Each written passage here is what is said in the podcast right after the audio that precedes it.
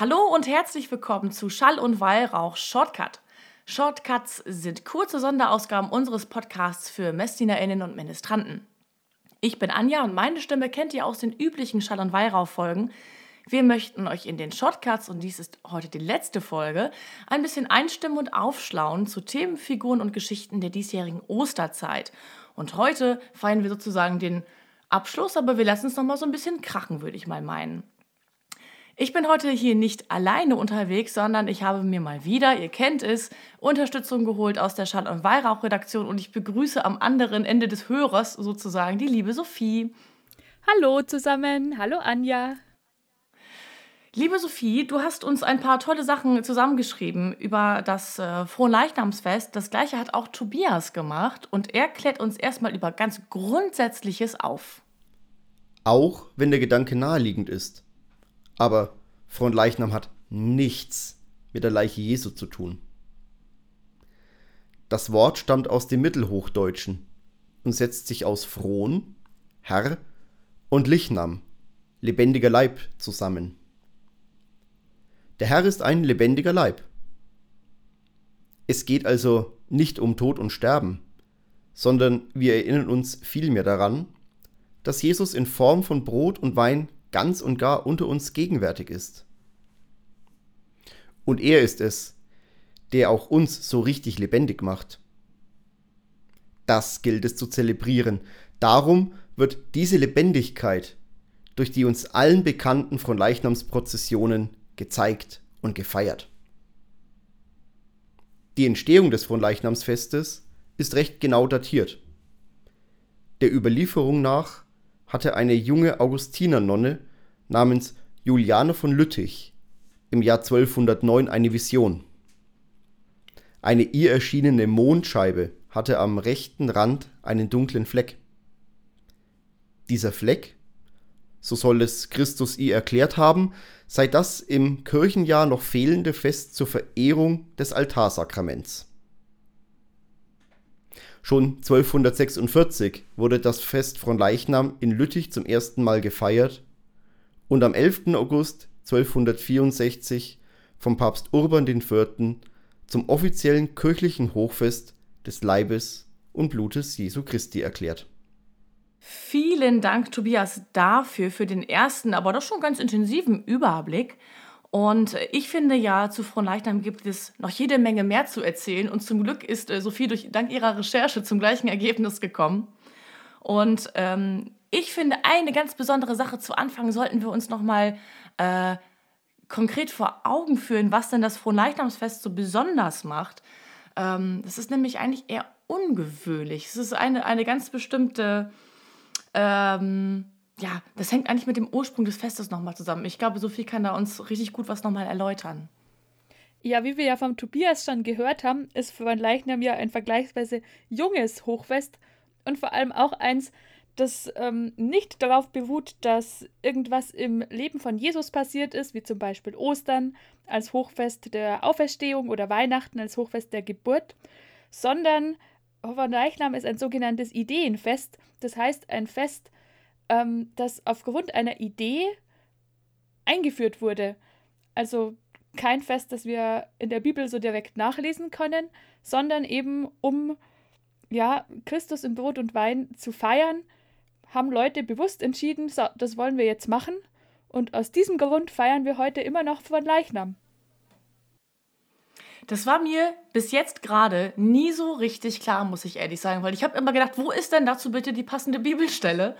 Aber es ist eigentlich eher die, die Lust am Feiern und die Lust am, am Leben, am, am christlichen Leben, die wir dann irgendwie heute zelebrieren. Ja, und vor allem auch die Lust daran, das zu zeigen nach außen.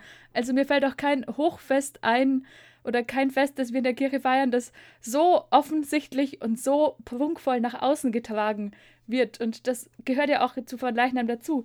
Das ganze Fest besteht ja bekanntermaßen erst aus der Messe mit der Eucharistie und danach aus der Prozession. Und in dieser Prozession wird die Hostie, der Leib Christi, in einer Monstranz durch die Straßen getragen, in einer so prunkvollen Art und Weise. Ich glaube, offensiver kann man es fast nicht gestalten. Das, ja, da zieht die, die ganze Kirchengemeinde durch den Ort, alle dieser Monstranz hinterher, die wird getragen von einem Pfarrer oder einem Diakon. Ähm, über äh, diesem Träger und der Monstranz ist ein mit Gold bestickter Prunkhimmel. Vorneweg ziehen die Ministranten, hinterher die ganze Kirchengemeinde mit Blaskapelle, mit Kirchenchor. Ich glaube, prunkvoller und offensiver kann man glauben fast nicht äh, demonstrieren. Äh, das glaube ich nämlich auch. Bei mir, ich glaube, ich habe es äh, schon mal vor einem Jahr erzählt, bei mir ist es so, dass ich jedes Jahr an Fronleichnam, zumindest am Sonntag danach, wir sind ja hier immer noch in, äh, in Norddeutschland, ähm, wir feiern das nicht, äh, also wir feiern das auch offensiv, aber nicht äh, im, am Werktag, sondern eben am Sonntag feiern wir Fronleichnam nach und bei uns in der Straße wird halt dann eben geschmückt, weil die kleine Prozession bei uns eben entlang geht. Und ähm, da ist auch eben Musik mit dabei. Es wird mal mehr, mal weniger gesungen. Also da kommt das Lebensfrohe manchmal nicht so durch. Man kennt das. Manchmal ist das alles so ein bisschen träge und so ein bisschen gewollt. Ähm, aber an und für sich sehr, sehr schön. Und äh, bei gutem Wetter, so wie es heute zumindest ist, ähm, ist es natürlich irgendwie noch viel herrlicher. Und äh, das mit der Prozession und dem Offensiven, das hat ja auch nochmal großen Zusammenhang mit Ministrantinnen und, mit, äh, und Messdienern tatsächlich. Ja, das ist natürlich die, für die Ministranten ein super äh, Festtag, um hier das Engagement auszuleben. Zumindest bei uns ist es eben so, dass da so viele Minis zusammenkommen und du einfach für jeden einen wichtigen Job hast. Es muss vorneweg, äh, läuft bei uns, hier in Bayern ist es auch ein Feiertag, ähm, das ist nicht in ganz Deutschland nur so, nur in sechs anderen Bundesländern auch noch, dass da ja alle Leute frei haben. Und da läuft vornweg eine Spitzengruppe aus Ministranten.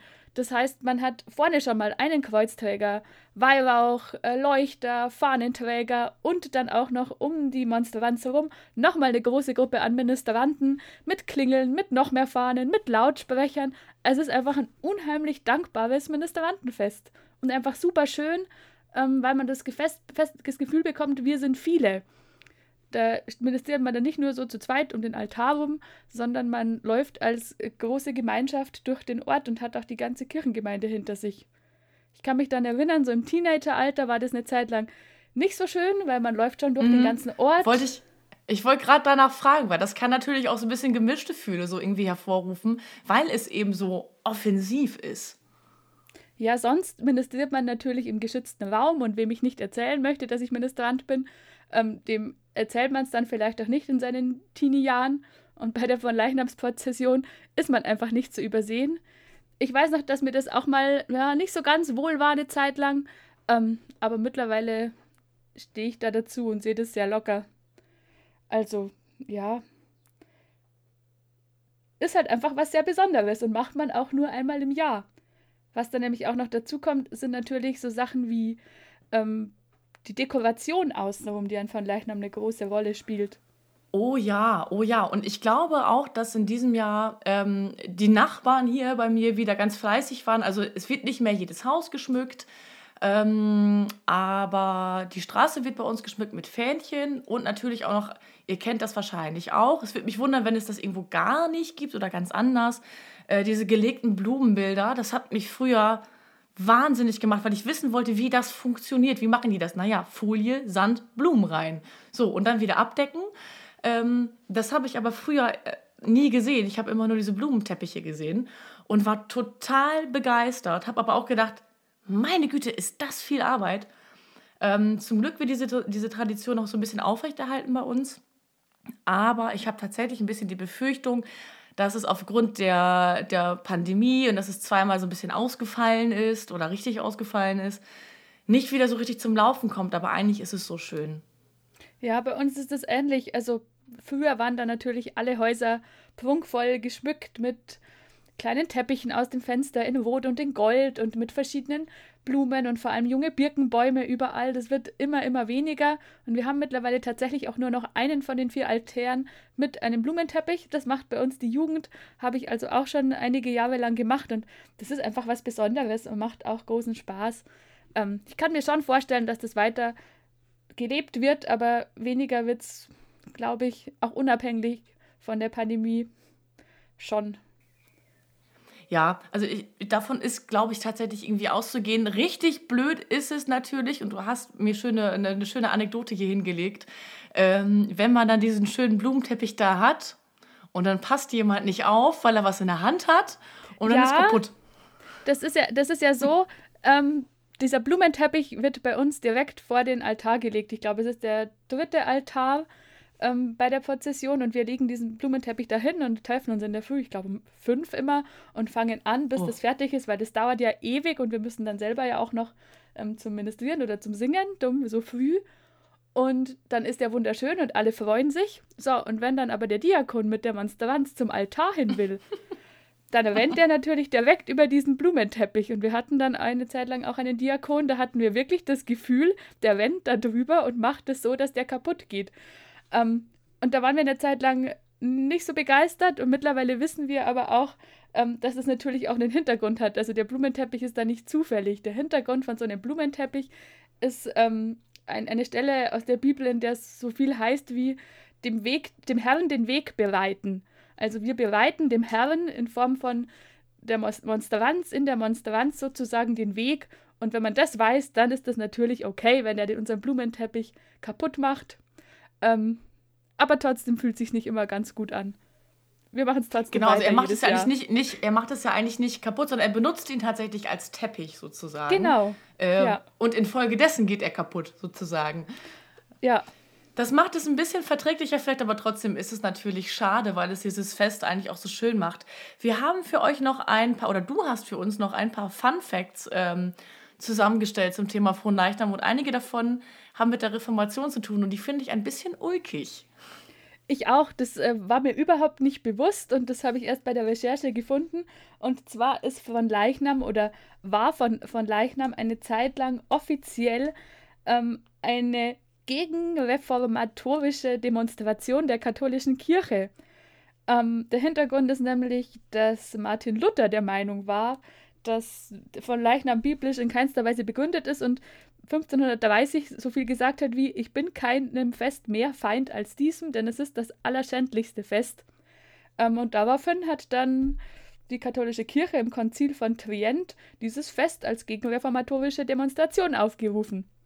Und was ich aber am spannendsten daran fand, ist, ähm, dass in manchen gemischt konfessionellen Gebieten, zum Beispiel in der Schweiz, es dann üblich wurde, dass die protestantischen Bauern aus Provokation ihren Mist, also ihre Gülle an von Leichnam auf die Felder gefahren haben und daraufhin dann die katholischen Ba- Bauern, um das Gegenteil zu zeigen, sozusagen das gleiche an Karfreitag gemacht haben. Ist jetzt nicht so die feine Art. ähm, ich finde es auch schade, dass sowas nötig ist oder dass es Leute gab, die sowas für nötig gehalten haben. Ähm, ja, aber nett to know. Ja, absolut. Also ähm, das ist so eine, so eine richtige Stilblüte aus der Kirchen Kirchengeschichte heraus, finde ich. Ähm, ich finde es sehr schön, dass wir uns heute ein bisschen Zeit genommen haben, uns mal ein bisschen genauer mit dem Fronleichnamsfest zu beschäftigen. Ähm, denn jeder, vor allem die Minis, du hast es gerade schön beschrieben, äh, hat da wahrscheinlich irgendwie eine enge Beziehung zu, weil es so ein schönes Fest ist, eben, eben ähm, da als Ministrant, als Messdienerin aktiv zu sein. Für mich auch als Anwohnerin oder als, als Gemeindemitglied ist es einfach ein schönes Fest. Aber der ganz. Ursprung dessen, Bei uns Ja? zum Beispiel wird nämlich im Anschluss an die von Leichnamsprozession immer noch gegrillt, zusammen mit den Pfadfindern und der KJG und die Nichtjugendverbände gehen ins Wirtshaus zum Weißwurstfrühstück. Und das ist gelebter Feiertag und gelebte Gemeinschaft. Das gehört voll und ganz dazu.